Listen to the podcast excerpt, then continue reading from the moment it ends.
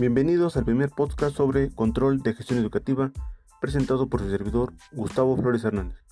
Muchas gracias por escucharme, por dar un poco de su tiempo y conocer sobre este tema. Bien sabemos que los diferentes contextos en donde se encuentra inmersa una institución educativa cuenta mucho. Es algo interesante hablar sobre este tema porque la labor de quien esté al frente, así como su equipo de trabajo, requiere de una ardua labor, compromiso e iniciativa ya que este es un proceso administrativo que a través del cual se establecen estándares para evaluar los resultados obtenidos. Como es un proceso de suma importancia, se debe de considerar etapas en el control. La primera es el establecimiento de estándares, la cual es una unidad de medida. Se puede decir que es la guía donde se basa para efectuar el control. Posteriormente sigue la medición de resultados. Consiste en medir la ejecución del proceso y los resultados que se obtienen de acuerdo con los estándares que se predeterminaron. En la siguiente etapa, se vale primordialmente de la información que se obtenga, misma que debe de ser oportuna, confiable, válida para aplicar la corrección, que son las acciones que modifican, que buscan mejorar el plan. El establecimiento de medidas correctivas da lugar a la retroalimentación. Es aquí donde se encuentra la relación más estrecha entre la planeación y el control. La, la retroalimentación es básica en el proceso de control ya que a través de la retroalimentación la información que se obtiene se ajusta al contexto, a la situación o al sistema administrativo y da cierre al proceso de control. Y no solo eso, para que este proceso de control funcione adecuadamente, se debe tomar en cuenta varios principios. Uno de ellos es el equilibrio, donde a cada grupo se le proporciona un grado de control correspondiente.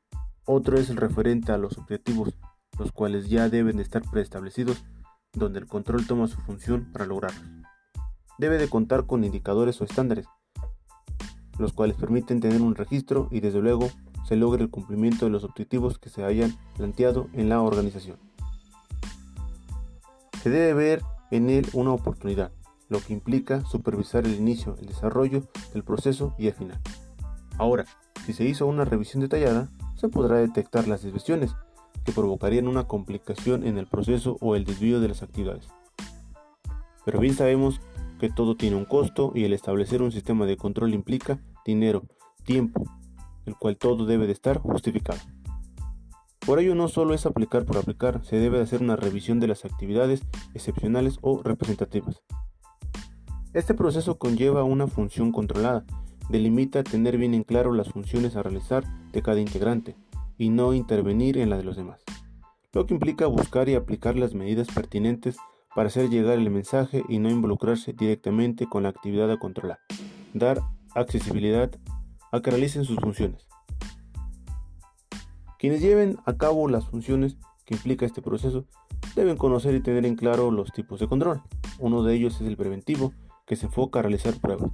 El otro control es el que vigila las operaciones en funcionamiento, llamado concurrente y el posterior se centra en los resultados finales, en el trabajo terminado.